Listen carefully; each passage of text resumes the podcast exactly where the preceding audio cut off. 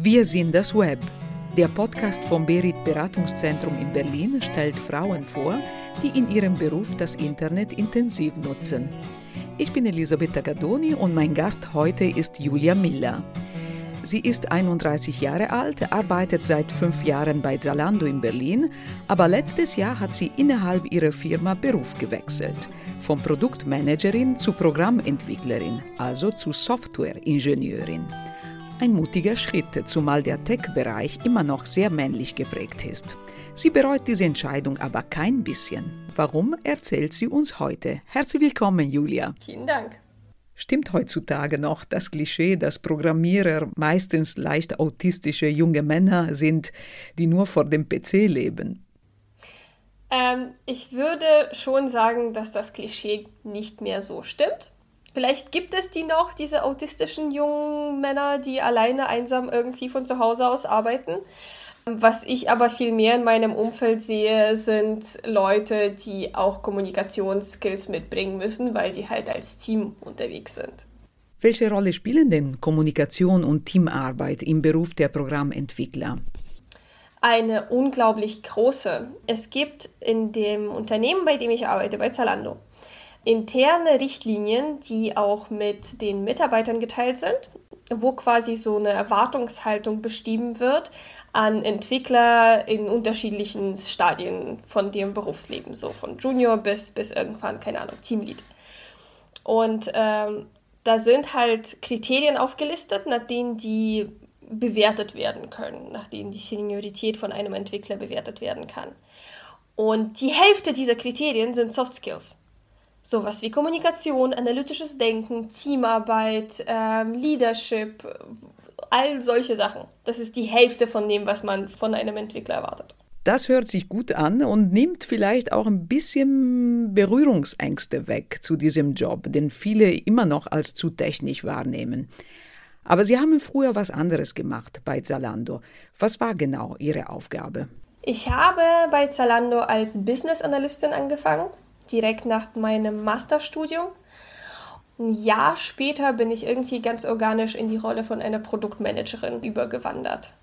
Und das habe ich bis vor einem Jahr gemacht. Was macht genau eine Produktmanagerin? Man ist quasi für einen Bereich äh, verantwortlich. Der kann sehr klein und spezifisch sein, der kann etwas größer sein. Äh, meine war ähm, das sogenannte In-Season-Management, also das ähm, Managen von Produkten, die wir verkaufen, während wir sie verkaufen. Ähm, und man versucht, diesen Bereich irgendwie besser zu machen. In meinem Fall war das halt eine interne Software, die von den Leuten benutzt wurde, die für, diese, für unser Sortiment äh, verantwortlich waren. Äh, und dann hat man halt so, keine Ahnung, 100 Leute, die die Software benutzen. Man hat ein Team von Entwicklern und man versucht, diese Software halt immer besser zu machen und immer bessere Entscheidungen zu unterstützen und den Läufen den Job einfacher zu machen. Also es ging schon damals um Software. Das heißt, Sie haben mit Ihrem Wissen die Programmierer unterstützt, die Software zu entwickeln, die Zalando braucht. Ich hatte schon mit Software zu tun, ja. Nur ich habe sie nicht geschrieben. Ich war quasi dafür zuständig, herauszufinden, was wir denn jetzt als nächstes machen, damit es am besten läuft und das dann in technische Sachen zu übersetzen. Also mit den Nutzern zu reden, herauszufinden, wo der Schuh drückt und das dann den Entwicklern zu erzählen und mit denen zusammen herauszufinden, wie wir das äh, beheben können. Und wie sind Sie dann auf die Idee gekommen, sowas selbst zu machen? Zumal sie sich neun Wochen von der Arbeit freinehmen mussten, um einen sogenannten Coding Camp zu besuchen, einen Schnellkurs fürs Programmieren. Also der ursprüngliche Plan für dieses Coding Camp war wirklich besser zu verstehen, ähm, was in meinem Produkt technisch passiert und was meine Entwickler so den ganzen Tag machen. Und dann fand ich das aber so toll, was die den ganzen Tag machen, dass ich nach dem Camp irgendwann gesagt habe, hm, eigentlich möchte ich das auch machen und das ist genau das, wofür ich bezahlt werden möchte. Also habe ich irgendwann das Lager gewechselt und seit knapp einem Jahr bin ich einer derjenigen, die wirklich den Code schreiben und nicht mehr das Management dafür betreiben. Oft ist es so, Mitarbeiterinnen und Mitarbeiter, die gut sind in ihrer Aufgabe, will eine Firma eher da lassen, wo sie sind. Hat Ihre Firma Sie unterstützt in diesem Wechsel? Ja, auf jeden Fall. Meine erste Intention mit diesem Coding Camp war ja wirklich, in meinem jetzigen Job besser zu werden. Das fand mein damaliger Vorgesetzter eine fantastische Idee und ich bin ihm bis heute unglaublich dankbar, weil er auch von sich aus angeboten hat, dass er mal rausfindet, ob mich die Firma finanziell unterstützen kann, weil das war ganz schön viel Geld und das wäre für ich hätte das trotzdem gemacht, aber das hätte schon weh getan. Wie viel kostet sowas?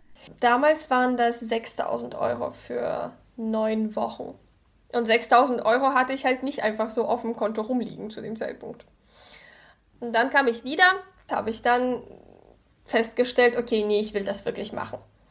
Und da war ich einfach sehr transparent. Ich bin zu meinem Lead gegangen und meinte, hier, das ist die Sache, ich möchte Entwicklerin werden. Meinte mein Vorgesetzter, naja, bevor du uns komplett wegläufst, weil wir dich hier in dem Unternehmen nicht entwickeln lassen, mach das doch.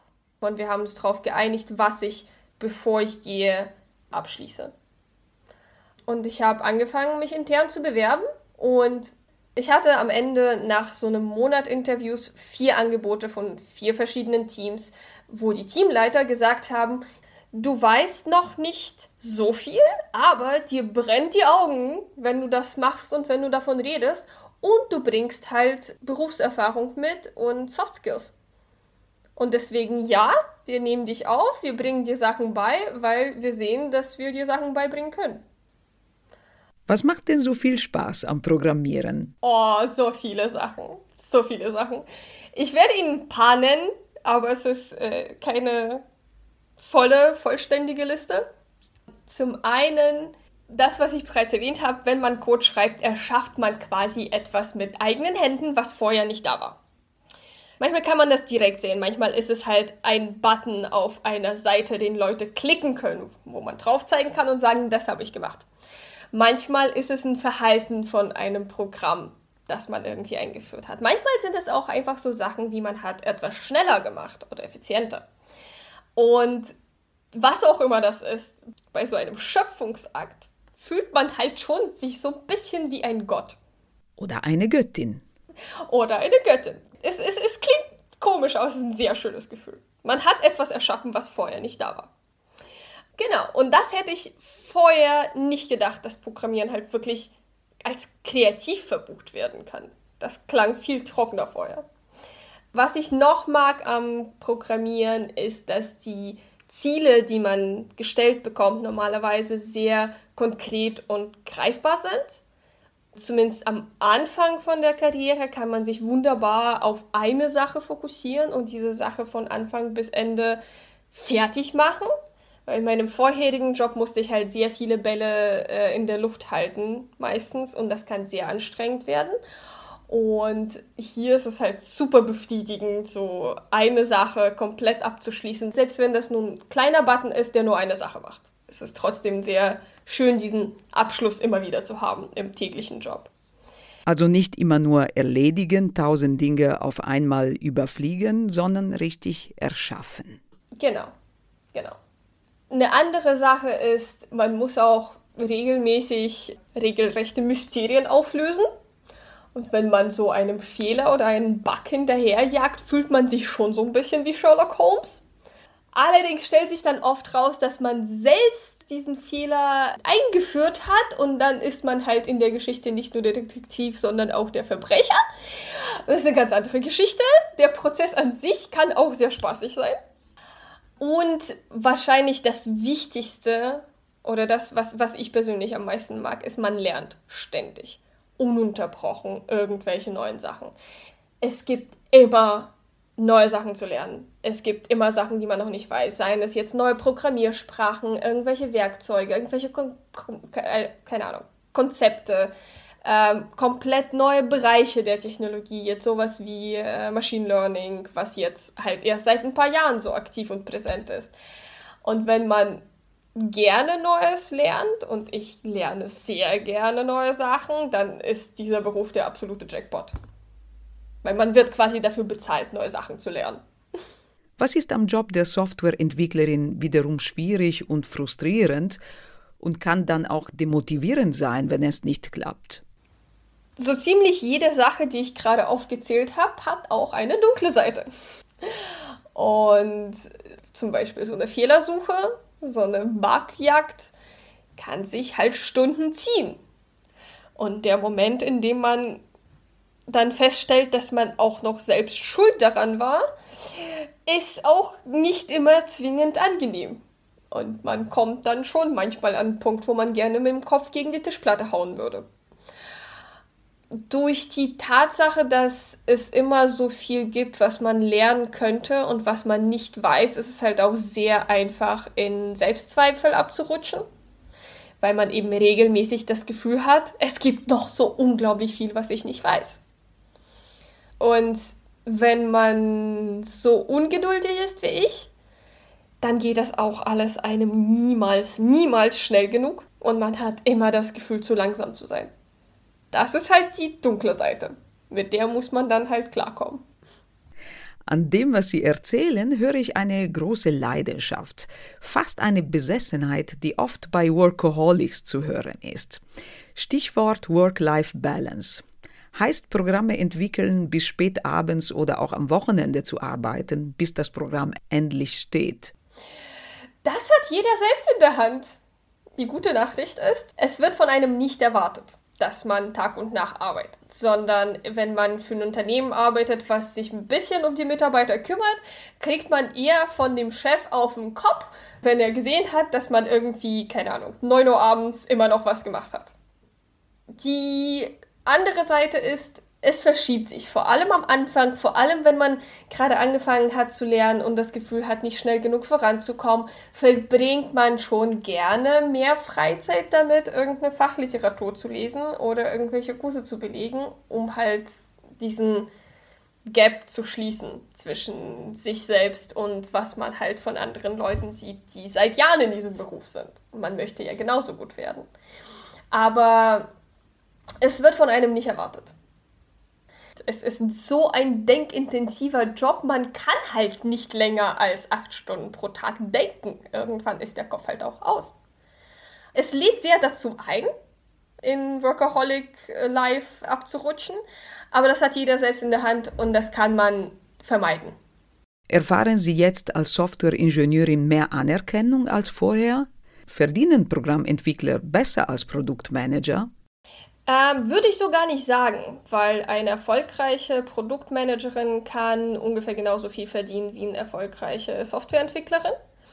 Und äh, was das Anerkennen, was die Anerkennung angeht, ist man als Produktmanagerin wesentlich sichtbarer als ein Softwareentwickler, weil der Produktmanager ist normalerweise derjenige, der die Lorbeeren einsteckt und der die Arbeit präsentieren darf und der mit den Leuten redet, die diese Arbeit benutzen.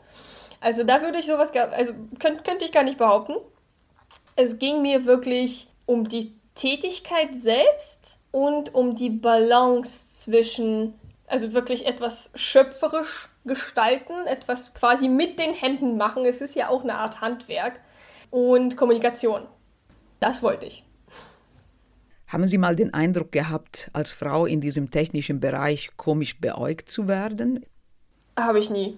In meinem Team sind wir ungefähr 15 Leute. Wir sind zwei Frauen. Also ja, wir sind in Unterzahl. Ich habe mal nachgelesen, bei Zalando ist es generell sehr ausgeglichen. So bei Zalando arbeiten, glaube ich, 47 Prozent Frauen. Aber im Tech-Bereich ist es halt doch sehr anders. Da sind es nur 17. Aber meine Kollegen achten schon sehr darauf, was sie sagen. Und ich hatte nie das Gefühl, dass sie mich deswegen irgendwie für schlechter halten. Eher andersrum. Und ich hatte auch unglaublich viel Unterstützung von Freunden, von Familie. Also nee, keiner hat mir je gesagt in den letzten zwei Jahren, ich bin doch ein Mädchen, warum mache ich das? Werden Softwareingenieure oder Ingenieurinnen im Moment sehr gesucht? Ja, ich glaube schon. Also ich habe keine Daten dazu, weil ich bin halt kein Recruiter. Ähm, aber ich sehe halt einfach, dass es sehr viele Positionen gibt, sehr viele offene Positionen gibt. Und das ist auch nicht sehr verwunderlich, weil jede Branche, egal was man sich anguckt, da gibt es irgendwas zu programmieren. Sei es jetzt eine grafische Oberfläche oder eine Webseite oder eine Software oder irgendwas, was auf einem Gerät läuft. Keine Ahnung. Mittlerweile müssen ja gefühlt sogar Toaster programmiert werden, weil da passieren halt auch irgendwelche Sachen. Und es gibt immer mehr Bereiche, wo man mit Programmierung, mit, keine Ahnung, zum Beispiel Machine Learning, Sachen besser machen kann. Und es noch keine Leute gibt, die wissen, wie das geht. Deswegen, ja, es ist ein immer wachsendes Feld. Was denken Sie, für eine Frau Mitte 40 oder 50, wäre so ein Wechsel möglich? Ja, kann ich mir vorstellen. Zum einen, ich glaube nicht, dass es primär was mit dem Alter zu tun hat. Es hat primär was damit zu tun, dass man ein gewisses analytisches Vermögen hat, dass man Spaß daran hat, dass man Interesse daran hat, dass man gut darin ist, eben neue Sachen zu lernen. In dem Coding Camp war die Altersspanne auch irgendwie von 18 bis 45.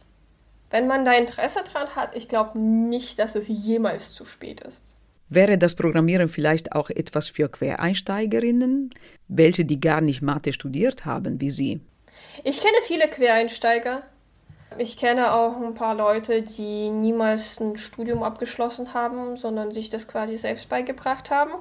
Ich glaube, es kommt wirklich darauf an, wie man denkt und wie man lernt. Ich glaube nicht, dass es zwingend einen Abschluss braucht. Ja, vielleicht spielt Berufserfahrung auch eine Rolle. Das ist in der Tat unglaublich hilfreich, wenn man etwas andere Qualitäten hat als so ein typischer Entwickler, der gerade von der Uni kommt. Jetzt die fast wichtigste Frage. Welche Tipps könnten Sie anderen Frauen geben, die sich fürs Programmieren interessieren könnten, aber nicht ganz entschlossen sind? Mein erster Schritt, noch lange vor dem Camp, war anzufangen, in meiner Freizeit ein bisschen Online-Kurse zu belegen. Es gibt richtig gute, kostenlose Online-Programmierkurse für Anfänger, die wirklich fantastisch sind, die einen an die Hand nehmen und einem die Grundlagen beibringen. Wenn man dann das Gefühl hat, ja, das ist das, was man machen möchte und das ist spannend und man ist davon nicht schnell gelangweilt und hat das nicht nach einer Woche wieder in die Ecke gelegt, dann kann man überlegen, wie man mehr Zeit damit verbringt. Ich war halt etwas radikal. Ich habe gesagt, okay, ich mache das dann mal neun Wochen lang nur das und gucke, ob ich davon eine Überdosis bekomme oder ob ich das immer noch toll finde. Fand ich offensichtlich. Aber irgendwie zu validieren, dass man auch wirklich bereit ist, sich nur damit zu beschäftigen. Julia, welches ist Ihr nächstes Ziel beruflich? Das ist eine sehr gute Frage.